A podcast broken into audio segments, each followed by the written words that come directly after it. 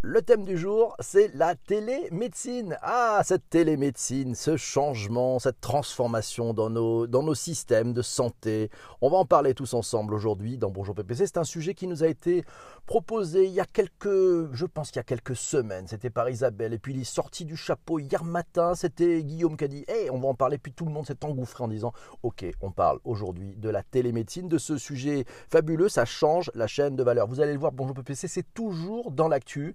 Mais avant de démarrer, très rapidement, on dit bonjour à tous ceux qui sont là ce matin. Ils sont là, ils sont nombreux. Il y a Patrice, il y a Migo, il y a Massio qui est là, Jean-François, bonjour. Bonjour Shadia qui est là aussi. Eh ben, c'est pas mal, merci pour vos retweets. N'hésitez pas, bonjour à Yves qui est en, en direct du Québec. C'est sympathique, XL Créa nous a rejoint. Virginie est en route. Et super, Alice, bien sûr, bienvenue. Et ben voilà, c'est parti. Sophie, coucou Sophie, comment ça va? Yann, ah, le fameux Yann, il est là. Ça, ça fait plaisir aussi. À vos retweets, mes amis. Bonjour l'Alsace. Eh ben, vous êtes tous là. Bonjour Robin, comment ça va télé Bonjour? mes amis, c'est parti. On va parler de la télémédecine. Alors, on est vraiment dans l'actualité parce que hier est sorti un tweet en direct de l'hôpital Cochin. Le tweet de l'hôpital Cochin qui dit Ce matin, l'équipe de chirurgie urologique de l'hôpital Cochin a réalisé avec succès une prostatectomie radicale à l'aide du tout nouveau robot chirurgical Da Vinci. Da Vinci, vous vous en rappelez?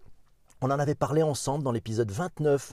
Ça s'appelait Les robots et la médecine. On en avait parlé dans cet épisode 29 de Bonjour PPC. David Si, c'est un robot, un assistant chirurgien, un cobot qui a été utilisé pour la première fois en 1999. Eh ben voilà, ben c'est, ça fait partie de la télémédecine aussi. On va en parler de la télémédecine. Alors de quoi parlons-nous ce matin?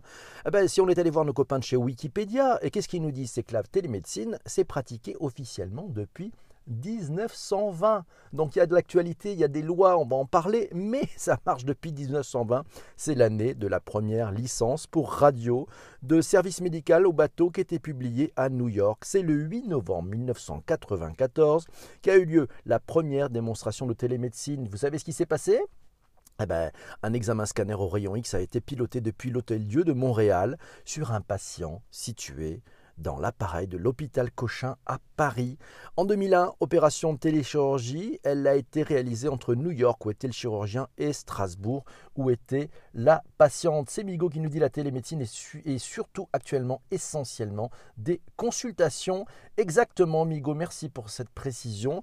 Merci aussi à Rudy qui vient de retweeter. Merci à vous tous qui retweetez Montréal au Québec. C'est dingue. 1920 nous dit Excel Créa. On ne le savait pas, on apprend plein de choses le matin sur Bonjour PPC. Tout ça grâce à vous, grâce à cette formidable room qui m'envoie des informations en temps réel et puis la veille aussi euh, par message privé.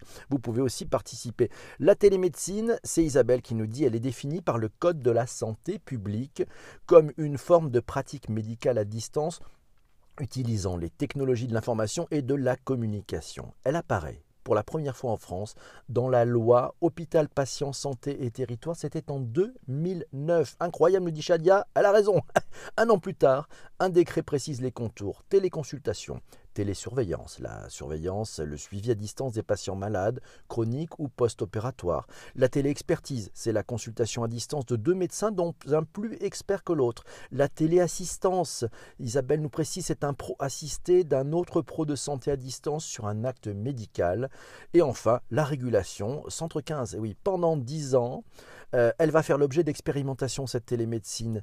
Et oui, c'est ça qui cloche. Le temps de transformation est très long en santé. Euh, nous dit Isabelle aussi, la télémédecine rentre enfin dans le droit commun l'année dernière avec deux premiers périmètres autorisés à être déployés et remboursés.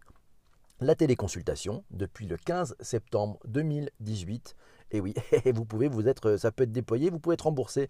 Et le deuxième, c'est la télé-expertise depuis février 2019. Merci Isabelle pour ces belles informations très précises. E-santé, la télémédecine fait sortir les soins des cliniques et des hôpitaux. Je vous ai trouvé cet article-là dans French Web. Euh, je vous mettrai les liens dans les notes d'épisode que vous retrouverez sur les plateformes de balado-diffusion, sur Apple Podcast, sur Google Podcast, sur Spotify et bien d'autres.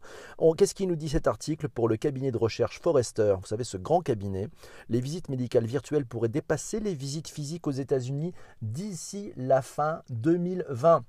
C'est dans un an et demi, mes amis. Hein.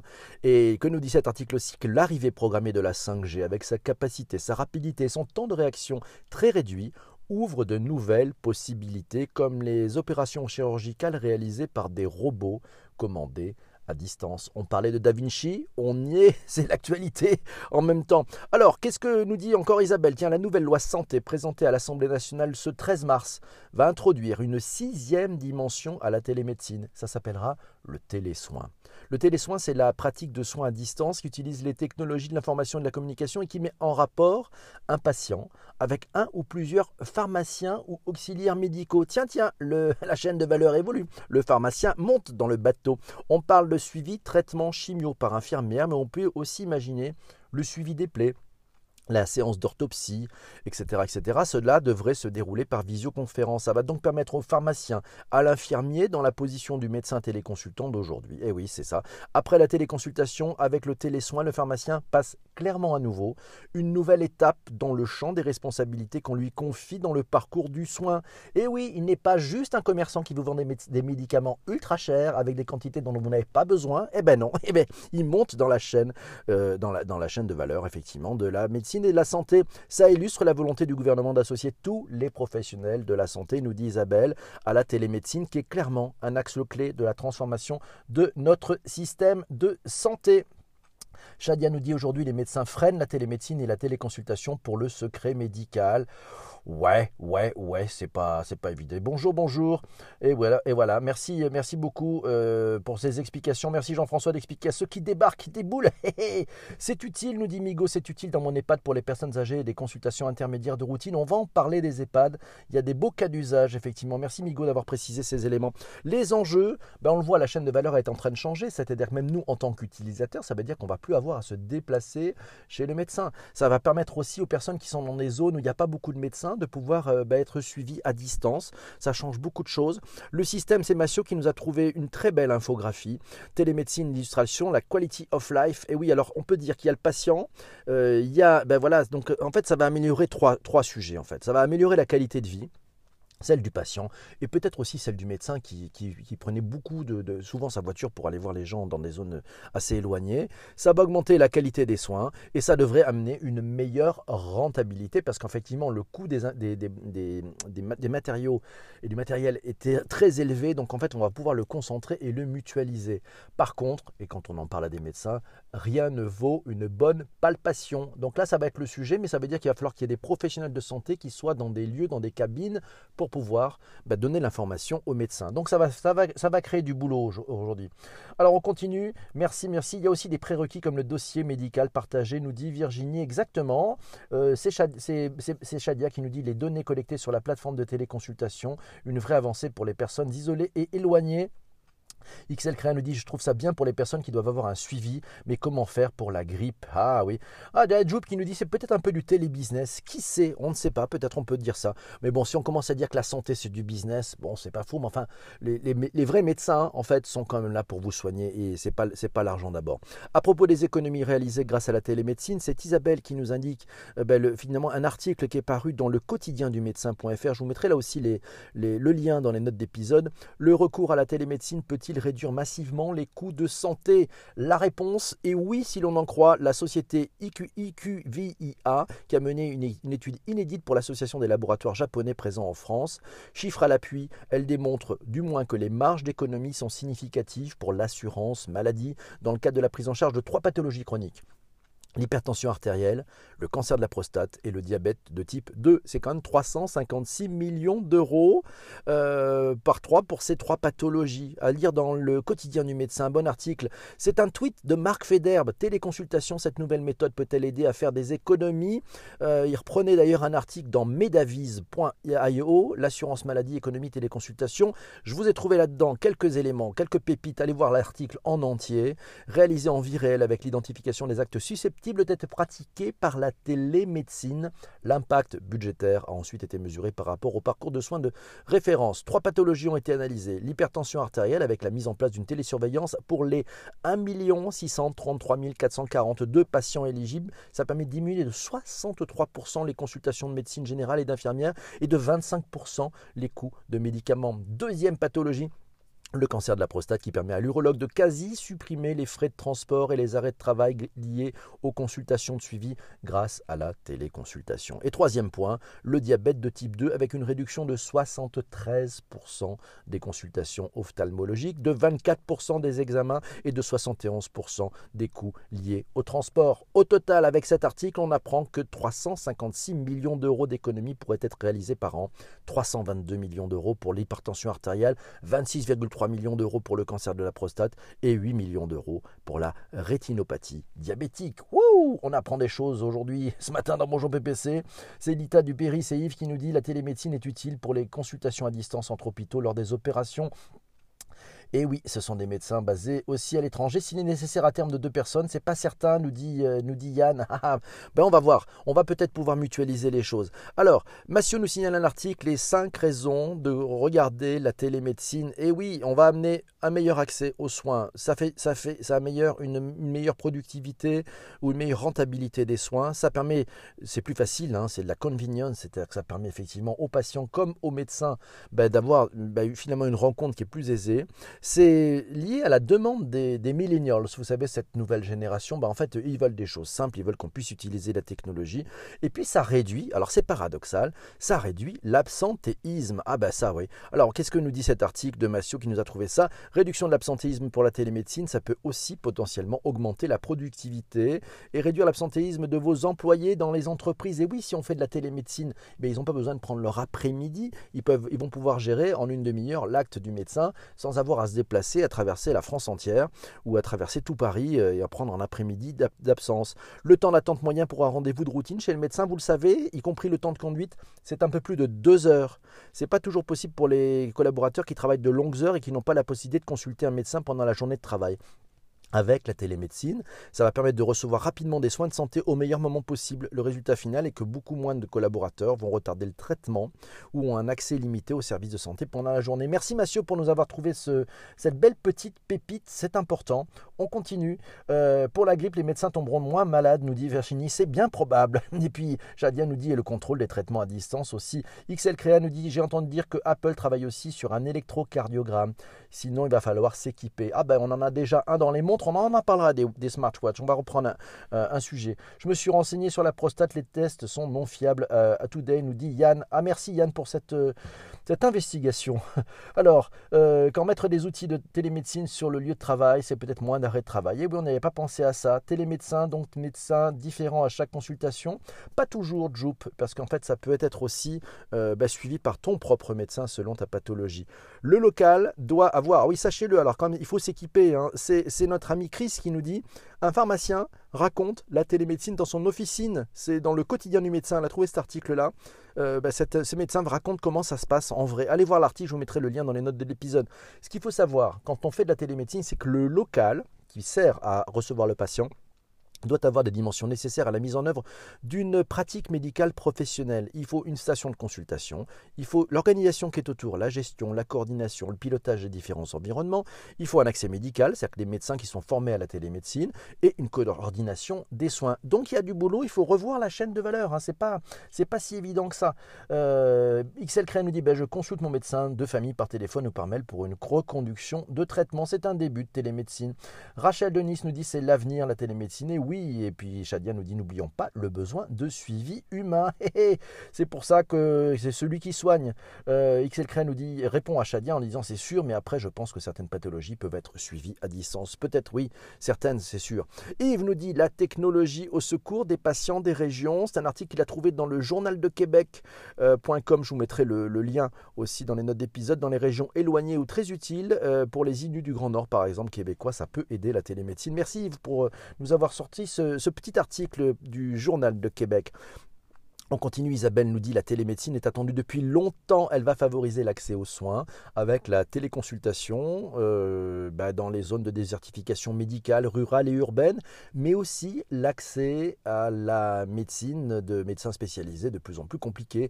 Elle va permettre cette télémédecine de faire progresser la prise en charge et le suivi médical. La télésurveillance permet en effet, grâce aux constantes vitales captées au domicile du patient avec des dispositifs médicaux connectés, en cas de maladie chronique ou de déceler des facteurs prédictifs précoces annonçant des complications. Bref, la télémédecine, ça sauve des vies, nous dit Isabelle, ça évite le recours aux urgences, ce sont les hospitalisations et les réhospitalisations et ça va diminuer le coût de santé, les coûts de santé. De nombreuses études le prouvent. La boîte dans laquelle travaille Isabelle, ça s'appelle Be Connect. Elle a participé à plusieurs études cliniques qui lui démontrent sur des insuffisants cardiaques ou des personnes greffées rénaux. Ils ont fait la démonstration. C'est malheureusement un corps, un pan de la télémédecine qui est sous-expérimenté. Il va probablement falloir attendre 4 ans avant de pouvoir déployer cette discipline très prometteuse. Et oui, comme le disait Isabelle, le temps de transformation dans la santé est un temps long. Il y a des enjeux aussi, c'est normal. Alors on trouve aussi un article, c'est Chris qui nous signale la télémédecine, une solution contre les déserts médicaux. Ça a été trouvé sur whisper.io. Je vous mettrai le lien dans les notes d'épisode. Que nous dit cet article Que la télémédecine consiste à consulter son médecin via un écran interposé. C'est une pratique qui est déjà en place. Merci Christian pour ce retweet. Et c'est une pratique qui est déjà en place dans certains établissements hospitaliers, mais qui reste peu développé faute de moyens de financement. L'année 2018 devrait toutefois connaître un changement. Le gouvernement souhaite en effet démocratiser la pratique afin de répondre aux problématiques de manque de médecins L'hôpital gériatrique des Magnolias a été l'un des précurseurs dans ce domaine, nous dit cet article. Lors d'une consultation à distance, le patient peut discuter avec son médecin grâce à une cabine équipée d'un écran de taille réelle. Cela permet de pallier l'absence de médecins spécialisés dans les hôpitaux, par exemple. La télémédecine, nous dit toujours Chris, n'est cependant pas le seul changement prévu dans le domaine hospitalier. Les lois santé concernant les nouvelles technologies ou bien l'intelligence artificielle s'inviteront dans les hôpitaux très prochainement. Waouh, la téléconsultation Elle démarre doucement, nous dit Isabelle. C'est Virginie qui nous explique que ça évite aussi qu'on en arbitre en défaveur des soins par manque de temps. Bien vu, euh, Virginie, merci beaucoup. Et Shadia nous dit oui, pour les personnes âgées ou pour les personnes qui sont seules avec les objets connectés, eh ben, ça peut être pas mal. C'est Joub qui nous dit pourquoi pas d'application avec vidéo quand on appelle le 18 ou le 15. Ah ben oui, c'est vrai, ça pourrait être changé. C'est sympathique, respire, prends ton souffle. Yes, je vais respirer, je vais prendre mon souffle. Et Chris nous dit est-ce qu'on n'aura pas des centres de télémédecine comme on a des call centers délocalisés? C'est bien possible. Il y aura aussi l'utilisation de la réalité augmentée avec HoloLens comme outil, nous signale Massio. Et oui, c'est vrai que c'est important. Marc Dupont nous dit l'important, c'est pas d'en parler, mais d'en parler tous ensemble. Merci beaucoup, Marc. C'est pour ça qu'on se soigne. Alors, la téléconsultation, nous dit Isabelle, elle démarre doucement du côté des médecins libéraux qui ne s'emparent pas du sujet. Selon une étude réalisée par le quotidien du médecin, plus de 75% des médecins libéraux sondés déclarent ne pas vouloir pratiquer la télémédecine, notamment la téléconsultation et la téléexpertise. c'est probablement une question de culture numérique pour les plus anciens, de manque de temps et de capacité à envisager de mettre en place de nouvelles organisations. Transformation digitale, quand tu nous tiens, on a du mal à se revisiter, à revisiter la façon dont on travaille. Isabelle nous précise à voir ce que donnera l'impulsion donnée par Doctolib, qui propose une solution aux médecins euh, ben, depuis janvier. Mais si le problème est culturel, cela risque de mettre un moment à se mettre en place, nous dit Isabelle. Et oui, en attendant, cela profite aux pharmaciens qui se sont emparés du sujet pour asseoir leur rôle de professionnel de santé de proximité et ça marche bien. Vous pouvez suivre le lien dans télémédaction.org. C'est l'une des meilleures sources en France sur la télémédecine, nous dit Isabelle, et notamment le blog de Pierre Simon, euh, qui est un ancien président de la Société française de télémédecine. La télémédecine fait son entrée dans 26 EHPAD. Je vous ai trouvé ce petit article dans leparisien.fr Équipés de casques, de micros, d'ordinateurs et de tablettes numériques, les personnels de santé se connectent sur le logiciel dédié à l'aide de leurs identifiants personnels. L'application permet d'accéder entièrement au dossier du patient, de visualiser les rendez-vous planifiés dans une salle d'attente virtuelle, de faire des ordonnances et surtout de réaliser une consultation par webcam. L'objectif premier, nous dit cet article, c'est de limiter les déplacements et l'hospitalisation inutiles grâce à la tablette. L'équipe médicale peut faire la téléconsultation n'importe où. Alors on parlait de technologie, on parlait d'Internet des objets. C'est Tom qui nous disait dans l'épisode numéro 24 de Bonjour PPC, ça s'appelait Les seniors et le digital. Il nous parlait d'Apple Watch 4, une stratégie d'Apple pour les seniors. Le plus grand écran d'Apple Watch à ce jour, un nouveau capteur électrique de fréquence cardiaque, des notifications en cas, en cas de rythme cardiaque trop faible ou trop élevé, détection des chutes et appel d'urgence le nouveau cadran respiration, Respire PPC, des nouveaux cadrans et l'Apple Watch qui intègre des outils performants conçus pour vous aider à améliorer et préserver votre santé On attend la validation pour que ça puisse fonctionner en France. Ça marche déjà aux États-Unis et il y a eu des vies qui ont été sauvées. C'est Isabelle qui nous précise que depuis la signature d'un avenant à leur convention pharmaceutique en décembre dernier, les pharmaciens ont le droit de proposer la téléconsultation en officine. L'assurance maladie les accompagne financièrement pour cela et un nouveau service pour les pharmaciens qui vient prolonger leur rôle clé sur le terrain en grande proximité avec leurs clients. Le pharmacien forme ainsi un binôme avec le médecin téléconsultant, il prend les constantes du patient, établit la transmission avec le médecin et récupère l'ordonnance pour, le pour la délivrance des médicaments. Ce service de téléconsultation apporte des solutions concrètes dans des zones touchées pour la désertification médicale comme à Fleury-Mérogis à 20 km de Paris, où, sachez-le, il ne reste plus qu'un médecin pour 10 000 habitants. Plus de 400 téléconsultations en 3 mois, c'est à voir en vidéo sur YouTube, je vous mettrai là aussi le lien, et puis des articles dans Le Parisien qui parlent de Fleury-Mérogis face à la désertification médicale. Une pharmacie lance la téléconsultation. Chris nous signale la révolution de la télémédecine, la santé au bout du clic, un article dans leséchos.fr. Et oui, les AirPods peuvent être le prochain device de médecine d'Apple, nous signale Massio. Ben oui, c'est bien possible. Bonjour Jean-Yves qui est là. Jean-Yves de. Ah, Jean-Yves Braise, il est là. Salut Jean-Yves. Euh, effectivement, ça peut être assez génial. Merci pour vos partages. N'hésitez pas, vous pouvez retweeter. Si vous êtes là, si vous êtes arrivé, vous pouvez retweeter. Si vous n'êtes pas arrivé, vous rentrez, vous sortez, vous retweetez. Bref, c'est la fête. Isabelle nous dit la télésurveillance est de son point de vue la dimension à plus fort potentiel de la télémédecine. Encore en expérimentation dans le cadre d'un programme Étape. Piloté par le ministère de la Santé, la télémédecine réunit des, des, terrains de progrès à fort potentiel. Ça va favoriser la médecine ambulatoire et le suivi à domicile post-opératoire. C'est la clé dans le suivi des cancers et des pathologies chroniques pour l'insuffisance cardiaque, respiratoire, le diabète. La télémédecine apporte un support médical et un confort de vie pour favoriser le maintien à domicile de nos seniors elle repose souvent sur une approche de technologie croisée à l'expertise médicale. N'oublions pas l'expertise médicale, l'homme aussi, hein, la technologie et l'homme et l'humain. Dispositifs médicaux connectés, intelligence artificielle, plateforme de monitoring à distance pour les médecins. Tout va bien. Tiens, une petite appli. Je ne sais pas si vous connaissez Livy, cette petite application qui permet de consulter un médecin euh, sur votre téléphone. Vous accédez à un médecin en ligne par vidéo en quelques minutes depuis votre smartphone, votre tablette. Ça marche 7 jours sur 7, même en dehors des heures d'ouverture de cabinet. Et personne ne parle de l'Apple Watch, nous dit, nous dit Laura. Mais si, on en a parlé un petit peu, mais personne ne parle de l'Apple Watch qui a évité un infarctus à un de ses clients. Euh, Laurent dit, je me souviens plus de quand est-ce que c'était, mais la nouvelle Apple Watch prend plein de constance et alerte son porteur qui est allé consulter et qui a évité un souci cardiaque. Alors on attend les prochains AirPods, peut-être. 7h45, le médecin Lionel nous dit, connecté à 7h45, le médecin PPC m'a guéri de mes léthargies. Bravo Lionel, merci beaucoup. Ah oui, étonnant, la chaîne de valeur est complètement revue, coopération médecin-pharmacien. Oui, Shadia, tu as raison, la chaîne de valeur vient changer c'est Rachel qui nous dit pour les personnes isolées, pour avoir un diagnostic plus rapide et avoir accès aux spécialistes, c'est un gain de temps. Exactement. Merci, on continue. La télémédecine, euh, un formidable espoir pour l'Afrique aussi, pour améliorer l'accès aux soins. Isabelle nous signale effectivement au Mali, euh, des patients peuvent effectuer une échographie à distance ou participer, euh, ou passer un, un électrocardiogramme dans des conditions similaires. Ces patients dépendent de cinq hôpitaux de district dans des zones qui sont reculées du pays, qui n'ont ni radiologue, ni cardiologue. Ces hôpitaux de district sont reliés aux centres médicaux de Bamako, si bien que les examens qui sont effectués peuvent être interprétés par des spécialistes basés dans la capitale. Au Bénin, Isabelle nous signale aussi, dans le cadre d'une approche similaire, le premier investissement en télémédecine a été de relier le Centre national hospitalier universitaire de Cotonou aux cinq hôpitaux départementaux et à quatre hôpitaux de zone grâce au volet télémédecine du projet qui s'appelle Accord Développement Sanitaire, PADS, qui est financé par la France depuis 2009. Magnifique, c'est Chris qui nous signale qu'en Afrique, le Mali est précurseur en la matière avec l'application Bougou, qui est une plateforme de mise en relation entre des médecins ruraux et des, euh, ben des, spécialistes qui sont pour la plupart situés en ville. Ils dressent ainsi des diagnostics communs. L'essor de la télémédecine en Afrique, à voir dans lex4.com, l'essor de la télémédecine en Afrique. Je vous mettrai le lien dans les notes d'épisode. Aux États-Unis, aux États-Unis, Isabelle nous signale que la télémédecine a le vent en poupe et un temps d'avance. Elle existe depuis les années 20 dans l'état où les bateaux l'utilisaient par radio comme support médical. La téléconsultation par vidéotransmission pour les bénéficiaires de Medicaid existe et est prise en charge dans 46 États des États-Unis. L'American Telemedicine Association est une association puissante. Le diabète et l'insuffisance cardiaque sont les maladies chroniques les plus concernées par le remboursement des systèmes de télésurveillance.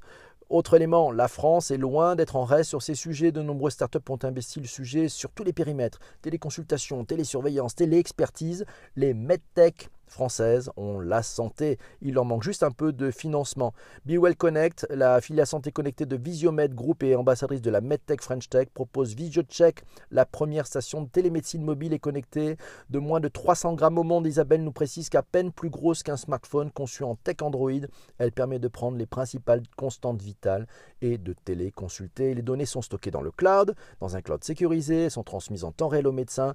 VisioCheck, c'est un dispositif médical, nous dit Isabelle, qui est certifié par les autorités européennes et la Food and Drug Administration américaine. Cas d'usage les professionnels de santé itinérants, les médecins d'urgence, l'établissement de soins et les EHPAD pour amener la téléconsultation au pied du lit du malade, mais aussi des compagnies aériennes pour assurer la téléconsultation en vol grâce au Wi-Fi. Un article à voir dans bewell-connect.com, solution pro, station de télémédecine mobile et connectée.